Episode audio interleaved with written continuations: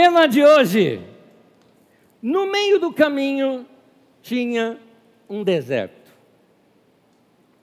É óbvio que para quem é estudante e lembra-se da sua aula de português ou literatura, você ouviu o poema de Carlos Drummond de Andrade, de onde eu empresto a ideia, no meio do caminho. No meio do caminho tinha uma pedra. Tinha uma pedra, no meio do caminho tinha uma pedra, no meio do caminho tinha uma pedra. Nunca me esquecerei desse acontecimento na vida de minhas retinas tão fatigadas. Nunca me esquecerei que no meio do caminho tinha uma pedra. Tinha uma pedra no meio do caminho. No meio do caminho tinha uma pedra.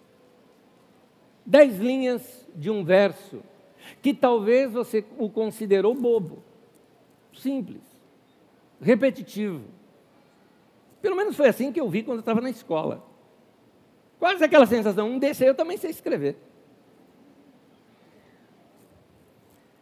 E quando você lê um poema tão simples, editado a primeira vez em 1928, se nós tirarmos as suas repetições e enxugaríamos o poema, ficaria só isso aqui. No meio do caminho tinha uma pedra. Nunca me esquecerei desse acontecimento na vida de minhas retinas, os olhos tão fatigadas. Mas por que repetir tanto assim sobre pedra? Sete vezes ele repete isso. Você entende melhor quando ouve essa história. 1926, ele se casa com o amor da sua vida, Dolores. 1927, nasce o seu primeiro filho. E por aquelas situações trágicas dos acasos da vida, o seu filho sobreviveu por apenas meia hora. Foi nesse momento que a revista tinha encomendado, uma revista tinha encomendado com ele um poema. E no meio do caminho, ou seja, no meio dessa tragédia pessoal, ele escreve esse poema. Perceba que a palavra pedra tem as mesmas letras da palavra perda. O poema era, na verdade, um lamento pela morte do filho. E que os seus olhos já estavam cansados de chorar ou de ficar insone.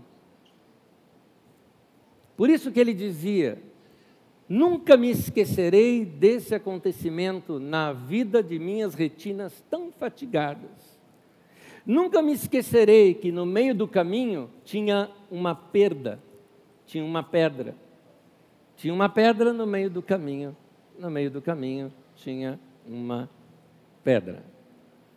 Eu amo a nossa literatura, eu amo a nossa cultura, e aqui, se me permite, eu acho brilhante demais esses nossos heróis da nossa literatura brasileira. Eu acho que merece aqui um aplauso à arte, à nossa arte, aos nossos poetas. A gente fica lendo poema de tanta gente aí de fora, está na hora da gente valorizar um pouquinho das nossas histórias. E aí entra o meu tema de hoje. No meio do caminho tinha um deserto. Tinha um deserto no meio do caminho. Como você conhece da história bíblica, o povo de Israel estava no Egito e quando eles vão sair do Egito para a terra prometida, no meio do caminho, um deserto. E o deserto fala de um tempo de tratamento, de treinamento e de mudanças de vida. É, porque quando você está no meio do caminho, no meio do. Você está no deserto da sua vida, no meio do caminho, você não está mais onde você estava. Porque você não é mais o mesmo, você já mudou. E você também não, não está onde você vai estar. Você ainda não chegou lá. Você está no meio do caminho. Portanto, bem-vindo ao deserto.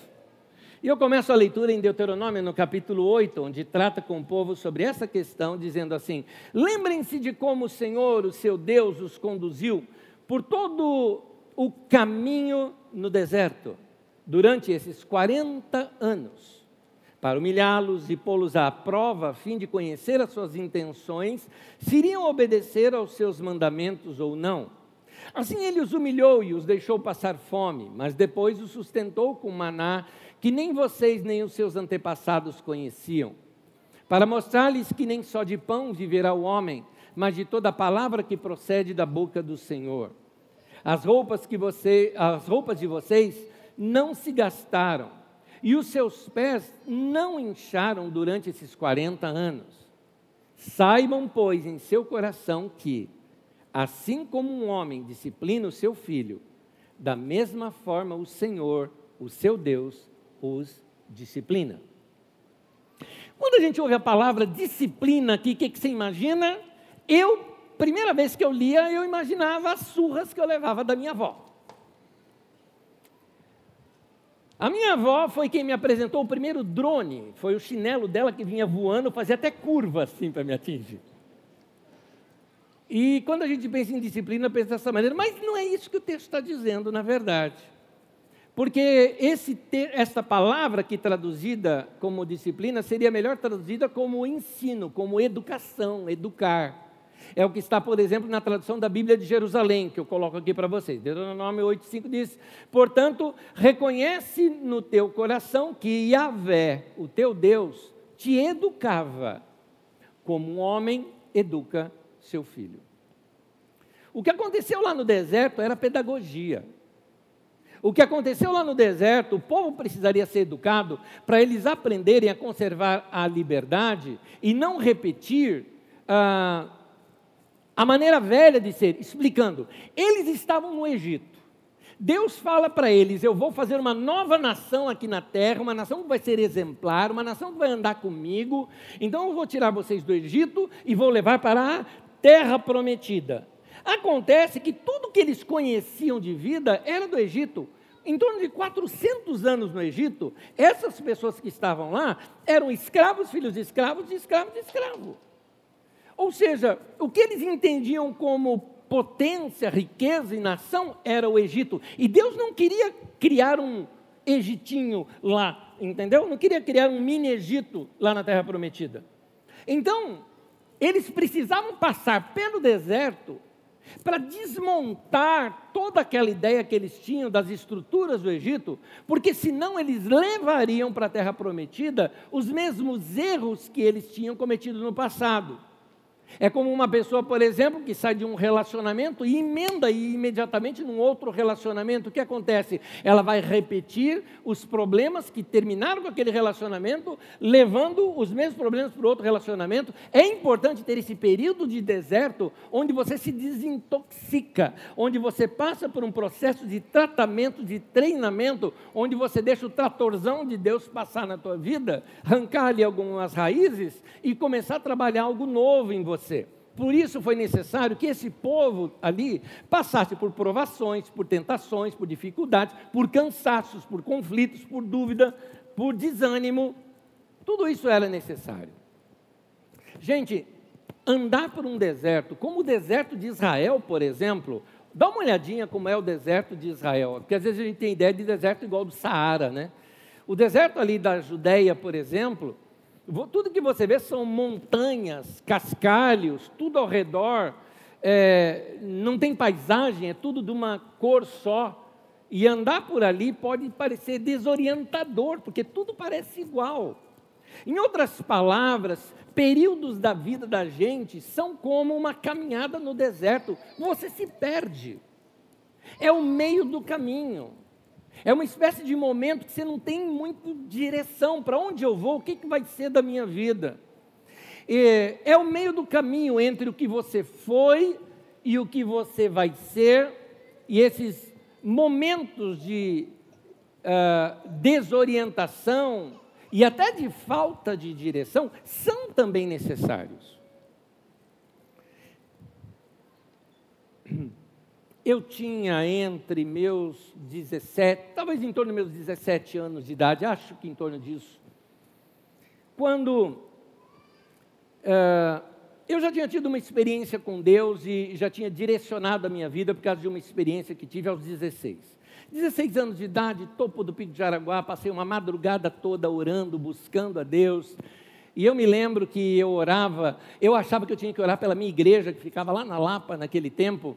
Então eu ficava orando com as mãos em direção de lá e cansava, punha uma e outra. Eu achava que, sabe aquele negócio? Né? Vamos orar pela igreja, orar pela... E eu passei a madrugada lá orando. Acontece que de madrugada, com a neblina toda, você não enxerga nada. Inclusive, quando vai amanhecendo o dia, é uma cena lindíssima, porque você está ali acima das nuvens. Essa sensação é igual de avião, lindo de ver. E daqui a pouco começa a esquentar o dia, aquela aquilo tudo começa a subir, parece que você está no meio de uma cachoeira, e finalmente, quando abrem-se as cortinas, o que estava acontecendo? A Lapa ficava para lá e eu estava orando naquela outra direção o tempo todo. Passei a noite inteira orando, entre aspas, para o lugar errado. Na minha cabeça, né? Tinha 16 anos. E aí, saindo dali, não entendendo porque eu estava orando pelo lugar errado, né? Saí, tinha um pessoal da Globo lá em cima, porque ali tem a antena da Globo. Perguntei para os caras que estavam chegando para o trabalho. Eu falei, escuta, que lugar que é aquele ali, hein? O cara falou, ali é Osasco. Naquele momento, nunca tinha vindo nessa, nessa tribo. E eu, naquele momento, bateu algo forte no meu coração, mas forte mesmo.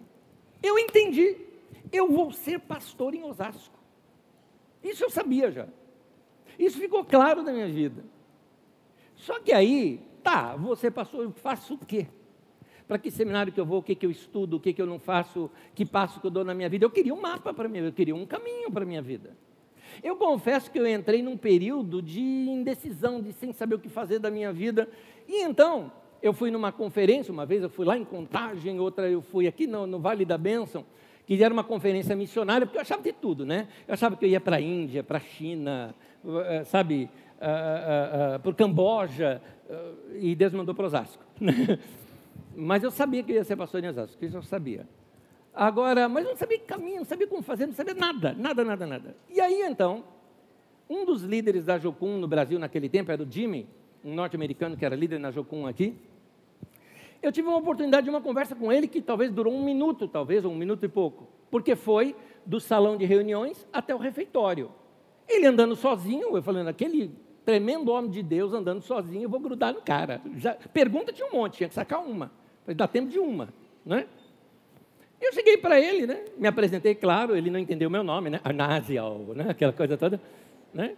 E eu disse, eu quero fazer a obra de Deus, eu quero fazer a vontade de Deus, eu quero acertar na minha vida. Por que, que Deus não me fala tudo o que Ele tem para mim? Eu estou assim, sem saber o que fazer. Com muita sabedoria, esse irmão me respondeu rapidamente algo. Ele disse assim: se Deus te falar tudo o que Ele tem para você na sua vida, você vai ter um mapa nas suas mãos. E a partir de então, você vai passar a ser guiado pelo mapa. E não mais guiado por Deus, mas pelo mapa.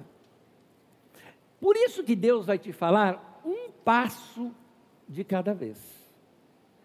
Porque tem algo que Deus quer de você. Eu gostei dessa frase, serve isso para vocês também, por favor.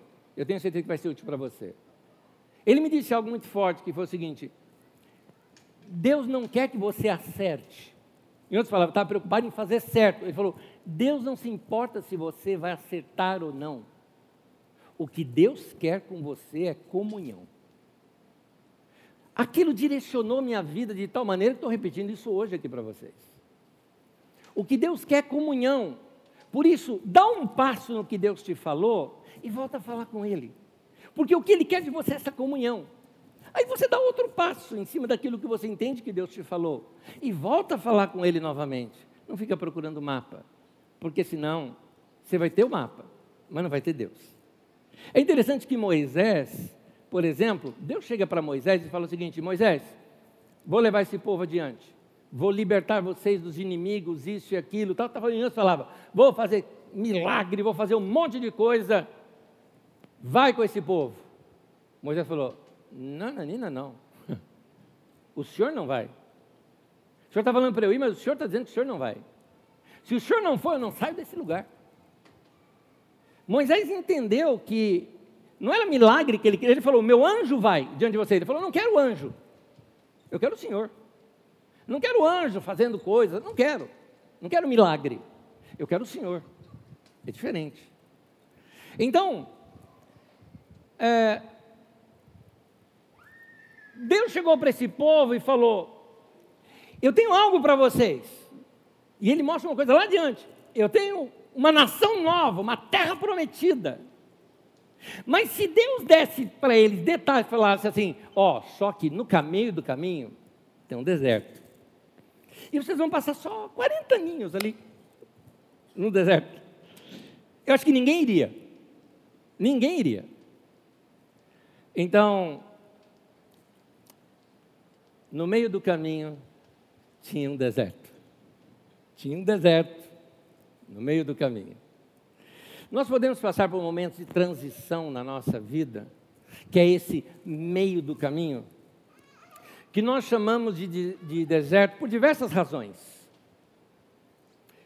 Pode ser por erros nossos, uma decisão errada que nós fizemos e nos levou para um período de deserto. Pode ser acasos na vida da gente, como a perda de um emprego, por exemplo. Aí não seria no meio do caminho, seria no meio da rua. Tinha o deserto, né? Você perdeu o emprego. E às vezes a gente não entende que isso são acasos da vida, que não tem a ver com Deus e com o diabo.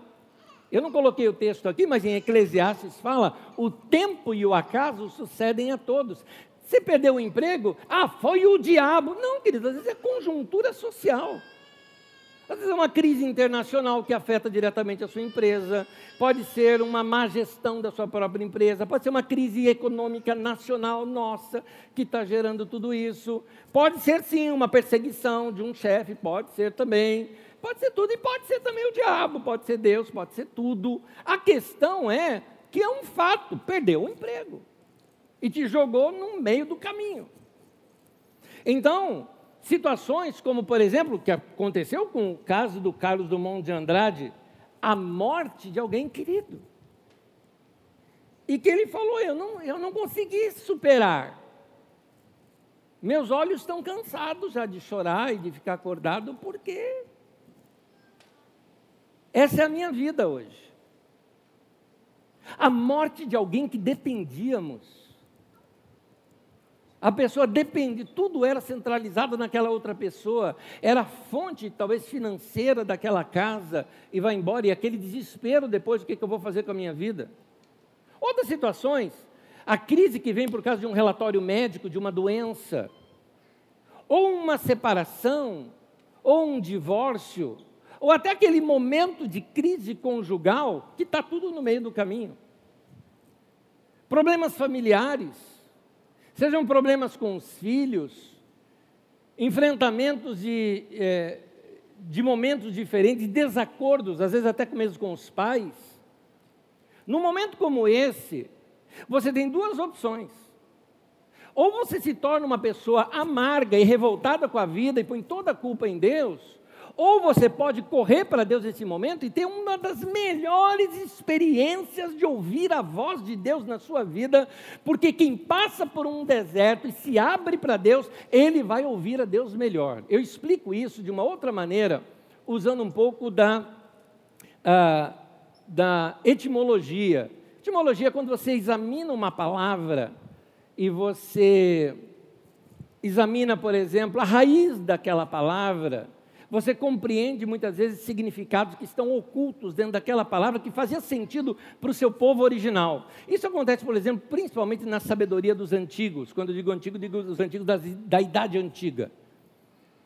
Os hebreus, por exemplo, eles usavam uh, uh, o hebraico ou o proto-hebraico é, como referência para algumas coisas que faziam e para os seus ensinamentos, nos quais muitas palavras ali, elas eram compostas de outras palavras que ampliavam aquele significado. Quer ver uma delas? A que eu estou falando hoje, deserto. Duas palavras hebraicas aparecem uh, para, na, uh, para deserto, na verdade, uma palavra hebraica apenas, me desculpe, aparece na Bíblia para deserto, que é midbar, Agora, a palavra midbar, ela tem como raiz a palavra dbar. Você pode notar ali o hebraico escrito, o hebraico você lê da direita para a esquerda, diferente do nosso que é da esquerda para a direita. Então você vê que o sufixo ali é o mesmo, que na verdade é a raiz da palavra. No nosso caso, a raiz muitas vezes vem antes, nesse caso, a raiz vem depois. Então, por que eu estou dizendo isso? Porque a palavra midbar, que significa deserto, ela vem da raiz que significa palavra ensino, condução, direção. Porque eles entendiam que o deserto era o lugar onde você ouvia palavra, direção. Essa era a ideia. Deserto para eles não era encarado como algo ruim. Tanto que você vai ver isso na Bíblia, que quando alguém queria uma experiência forte com Deus, procurava ir para onde? Para o deserto. Deus fala com Moisés onde? No deserto aquela sua experiência da sarça era no deserto. No caso do deserto de Midian. Quando Deus pega Israel e precisa retrabalhar a mentalidade e o comportamento de uma nação para formar uma nação nova, ele a leva para onde? Para o deserto. E é interessante que no livro, para mim que é no texto de Oséias, é, que ele diz assim, que Deus levou para o deserto e eu lhe falei ao coração. Eu não lembro se é Oséias ou o profeta Jeremias eu lhe falei ao coração, mas isso lá no meio do deserto. Elias, por exemplo, quando ele passa por uma crise na vida dele, porque muita coisa que Elias fez, ele não teve direção de Deus nenhuma, ele foi fazendo da cabeça dele. Já deu um estudo aqui sobre isso. O Elias vai lá e fogo do céu e manda matar os sacerdotes. Deus não mandou ele fazer nada daquilo. Tanto que ele tem uma crise depois, porque ele é ameaçado de morte, vai lá para a beira do rio, tem uma crise existencial, pede a morte, e Deus faz um tratamento para quem está em depressão.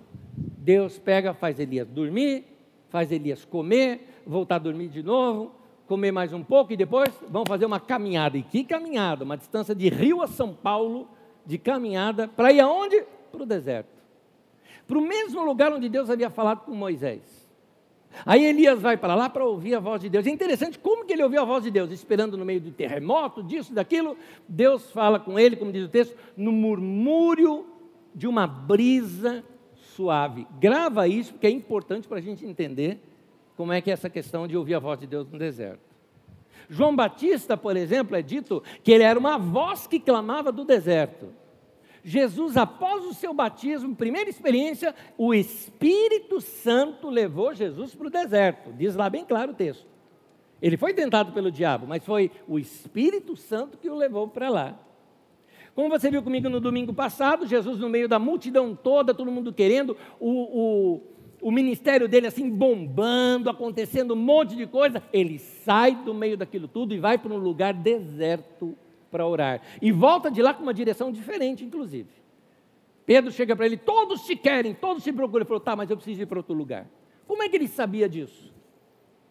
Ele sabia disso porque ele se separou um tempo para poder ouvir a voz de Deus. Até Paulo, a Bíblia diz, Paulo numa das suas cartas, se não me engano, de Gálatas, é, onde ele narra que ele se retirou um tempo lá no deserto da Arábia para ter uma experiência com Deus e Deus falou com ele. Ainda que nesses casos a questão do deserto é uma questão literal, porque de fato havia deserto naquele lugar e aqui no Brasil nós não temos, não é necessário que você vá num deserto literal para ouvir Deus. É que tem um ensino aqui por trás. Lembra? Deserto, palavra. Então o ensino é: separe-se para um lugar onde não há ninguém, sem nenhuma distração, e ali sozinho, ouça a voz de Deus. Mas Deus só fala no deserto? Não. Deus fala o tempo todo. Mas já dizia Paulo lá em Coríntios 14: tem muitas vozes no mundo. Por que, que se ouve melhor a voz de Deus no deserto? Não tem a ver com Deus, tem a ver com a gente. Não tem a ver com Ele. A vida da gente é muito barulhenta. O deserto é um lugar onde esses sons somem. No deserto não tem o barulho de gente ao redor, não tem barulho de shopping, não tem barulho de celular. No deserto não tem barulho do vizinho fazendo karaokê lá e fazendo pancadão. Tum, tum, tum. No deserto não tem. O deserto é um lugar de silêncio. Não é que Deus só fala no deserto, mas um deserto é um lugar que, como você viu aqui na figura, não tem para onde você olhar, não tem coisa para te distrair. Você não distrai com nada para pegar e ouvir a voz de Deus. O deserto é aquele lugar onde, no meio das nossas crises, como dizia Jesus, você entra para dentro do teu quarto, tranca a porta e fala com teu pai que te vem em secreto, e o teu pai que te vem em secreto vai, uh, uh, vai te recompensar. O que eu acho interessante é que Jesus fala: você ora ao teu pai, e o texto não diz o pai que te ouve, diz o pai que te vê em secreto. Eu acho legal esse trocadilho do texto porque mostra que Deus está vendo naquele momento o teu esforço, o teu desejo de ouvi-lo. Por isso ele te recompensa com a presença dele. Nossa vida é tão agitada que a gente tenta preencher o nosso vazio. Como eu já disse, isso disse no domingo passado, a gente não suporta vazio. Fica sem som, você logo liga o som de alguma coisa. No meio da pandemia, por exemplo, você não tinha o que fazer, você arrumava o que fazer.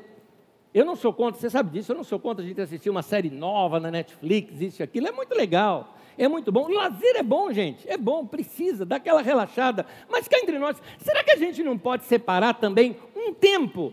Como você separou para o lazer, separa um tempo também para ouvir algo da palavra de Deus, para ouvir uma mensagem, para orar, um tempo quieto lá, sentado, sabe, naquela cadeira que você já se preparou aquele lugar só para leitura, aí você vai lá, abre sua Bíblia bonita e vai ler texto bíblico, deixando Deus falar com você, ou um momento para você simplesmente sair para orar, andar na rua, andar num parque, andar num lugar quieto para você orar, para você falar com Deus.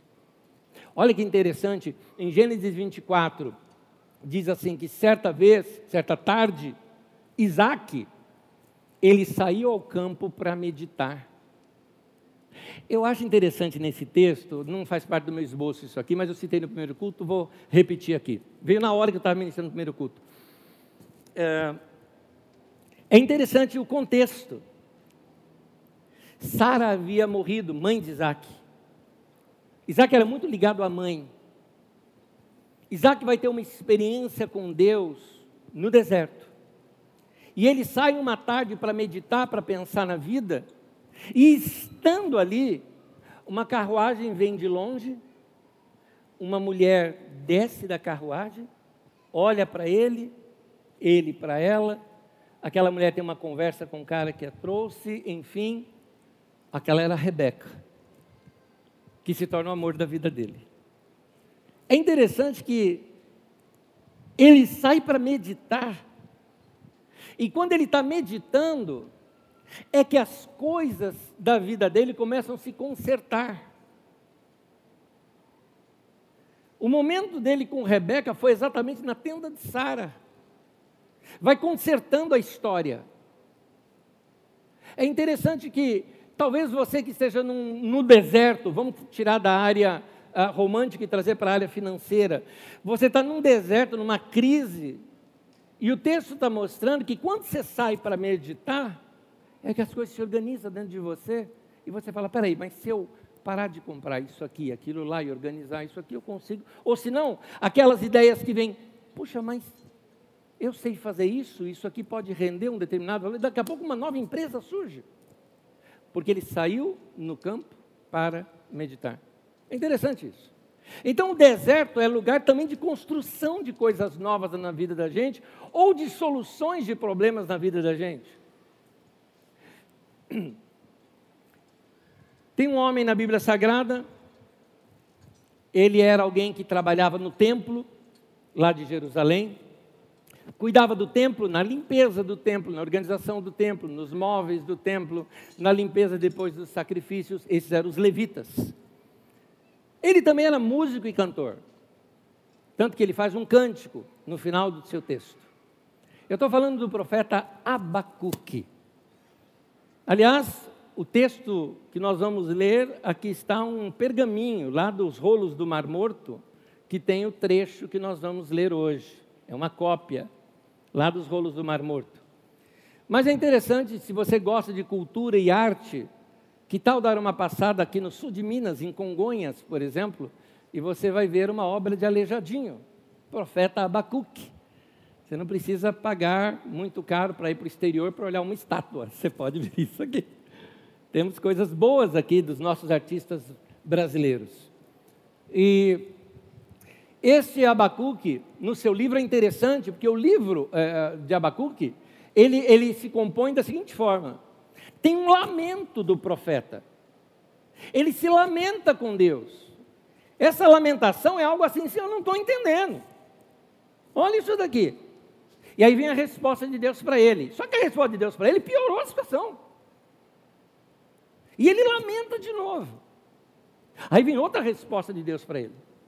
E então ele faz uma oração. Esse é o resumo do livro. Do que se tratava? Abacuque está reclamando diante de Deus da experiência que está tendo em Judá, a nação se afastando de Deus e aquela coisa toda, e a injustiça correndo solta. Não dá para se confiar é, é, é, nos líderes da cidade. Está um caos na nação, cidade não, na nação, um caos. E Deus vem com a resposta: eu vou é, julgar esse povo através de uma nação estrangeira. Seria a Babilônia. Aí o Abacuque fala: peraí.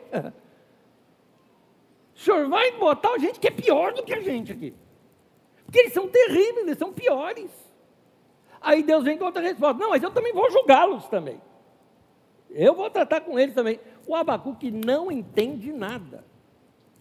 E o que eu acho legal no texto é isso: o fato do, do, de ser um profeta, de não entender a direção de Deus, embora ele sabia qual era a direção.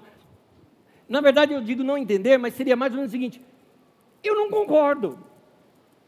Não é o que eu esperava. No entanto, e aqui tem uma palavra importantíssima, que seria essa no entanto, mas que na tradução de Almeida traz assim como todavia, muda completamente a atitude desse Abacuque, que muitas vezes é a que a gente tem.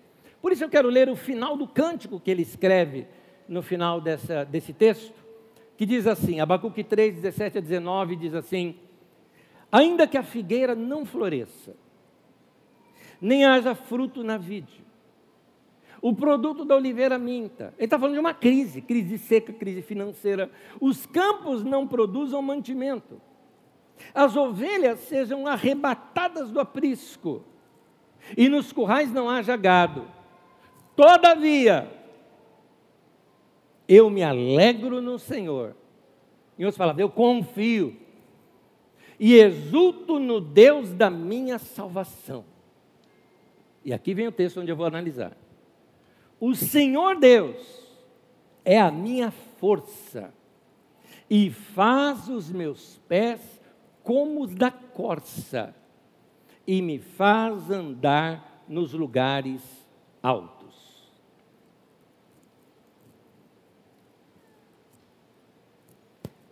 No mês de novembro, ensinei algo no Salmo, se não me engano, no Salmo 42, quando examinamos a, a corça. Mas eu queria mostrar algo aqui sobre a corça para vocês. A corça ou ibex.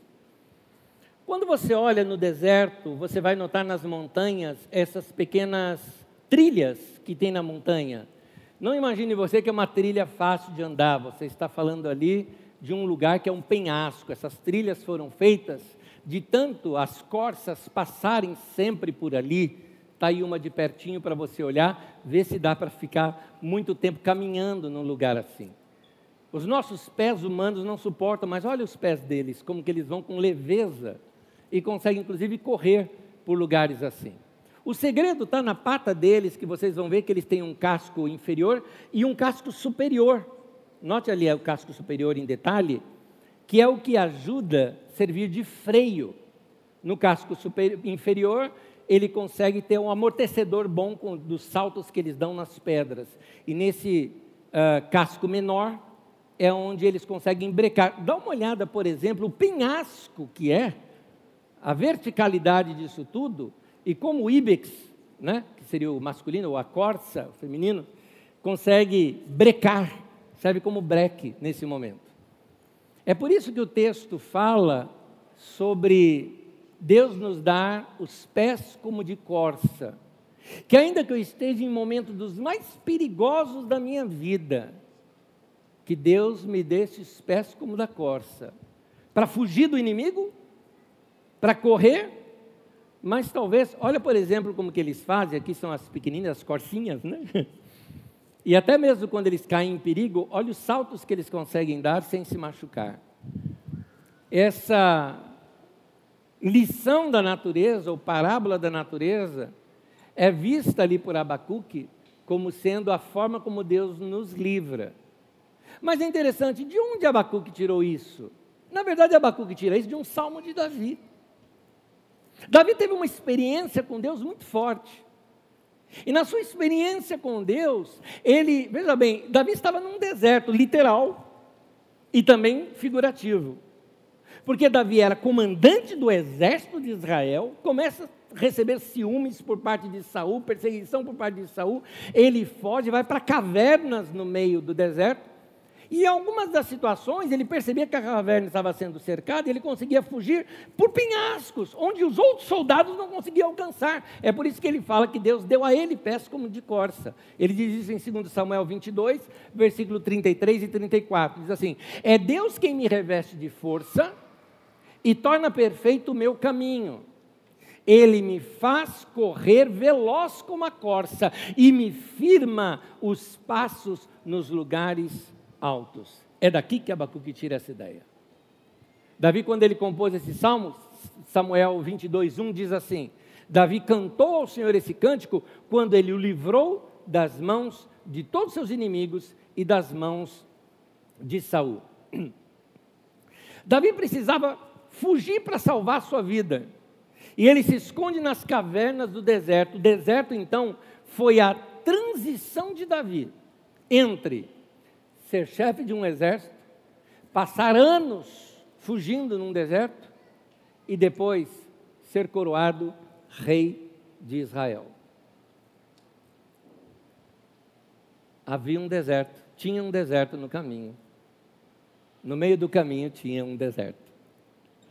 Abacuque 3,19 então repete isso anos mais tarde. Ele olha para a história de Davi e fala: É isso que Deus vai me dar. O Senhor Deus é a minha força e faz os meus pés, o meu e o seu, se sustentar, para que a gente não caia, com os pés como da corça, e me faz andar nos lugares altos, naqueles lugares onde só eu vou ter vista dessa coisa linda que eu estou vendo no topo dessa montanha, que só dá para estar nesse lugar, se Deus for aquele que vai fortalecer a minha vida no meio disso tudo que eu estou passando.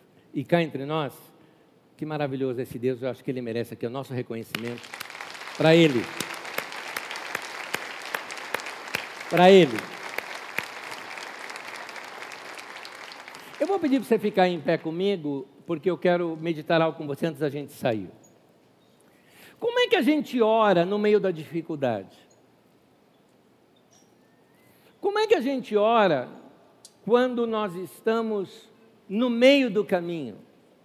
Quando a gente está no meio do deserto? Há uma tendência nossa, primeiro, e não está errado essa tendência, a gente geralmente pede para Deus mudar a situação. Deus, muda o caminho. O que, que a gente olha? Tem uma montanha, igual aquelas que você viu. Tem uma montanha. O que, que a gente fala? Deus, tira essa montanha. É assim que a gente olha. E não sinta-se humano, bem-vindo ao mundo. Até Jesus orou dessa maneira. Porque quando Jesus chegou para Deus e falou: Pai, se possível, afasta de mim esse cálice. O que ele estava falando? Eu estou nos meus 30 anos de idade. Morrer. E morrer uma morte tão cruel como essa. Não dá para afastar de mim isso. Ele orou. Dá para mudar a situação? Então não é errado você pedir para Deus mudar a situação. Agora, segunda coisa. Quando Jesus fala, mas seja feita a tua vontade, porque pode ser que Deus não vai mudar a montanha do lugar. Mas o que o texto aqui nos mostra, que a gente aprende com Davi, com Abacuque, é que Deus pode dar para a gente pés como de corça. E fazer a gente subir em lugar que a gente nunca imaginava. Olha essa cena que linda. A vista que ela está tendo, a gente olha que perigo, ela está de boa. Ela foi feita para aquilo. Meu irmão, Deus pode fazer isso na sua vida. Às vezes nós estamos olhando, orando, Deus muda o caminho, Ele fala: Não, eu vou mudar seus pés, vou mudar a sua maneira de ser. Que Deus nos dê pés como de corça para momentos como esse. Talvez a situação não mude, a montanha não deixe de ser íngreme, mas Deus vai nos dar força para enfrentarmos momentos assim. Confia. Confia. Confia. No meio do caminho tem um deserto. Tem um deserto no meio do caminho. Então, Deus, me dá pés como de corça. Para eu passar por essas montanhas. Aquela história. A montanha não se moveu, mas eu vou escalar. Eu vou passar por ela. Eu vou passar. Que Deus vai me fortalecer nesse momento. Essa é a mensagem. Que Deus nos ajude a ser fortalecido. Põe tua mão no peito, quero orar com você. Senhor, eu oro para que a tua palavra seja traduzida, interpretada, aplicada, reensinada a cada um dos meus irmãos. Que seus corações sejam cheios da tua presença que eles experimentem comunhão com o Senhor no meio do deserto. Que nesse período de transição, entre momentos difíceis que passamos com pandemia e tantas outras perdas, e para um momento novo que ainda não veio, que a gente não desanime, que ainda que a gente se sinta no meio de um deserto, o Senhor está conosco. Ainda que nós andemos pelo vale da sombra e da morte, não temeremos mal algum. Tu estás conosco, Senhor. Então, consola o teu povo com as palavras. Fortaleça os seus pés. Dê a eles habilidades que eles não sabiam que tinham. Desperte neles habilidades que não sabiam que tinham. Para que eles se vejam no alto de montanhas, onde talvez ninguém ainda chegou vendo paisagens que talvez ainda ninguém ainda viu, mas que o Senhor os possibilitou simplesmente fortalecendo-os no momento da crise. Que a boa mão do Senhor esteja sobre nós e que esse seja um ano para nós de escalarmos montanhas e vemos um tempo novo. Os lugares altos nos esperam, em nome de Jesus. Amém, amém e amém. Povo de Deus, bom ano novo para vocês. Que Deus abençoe cada um de vocês.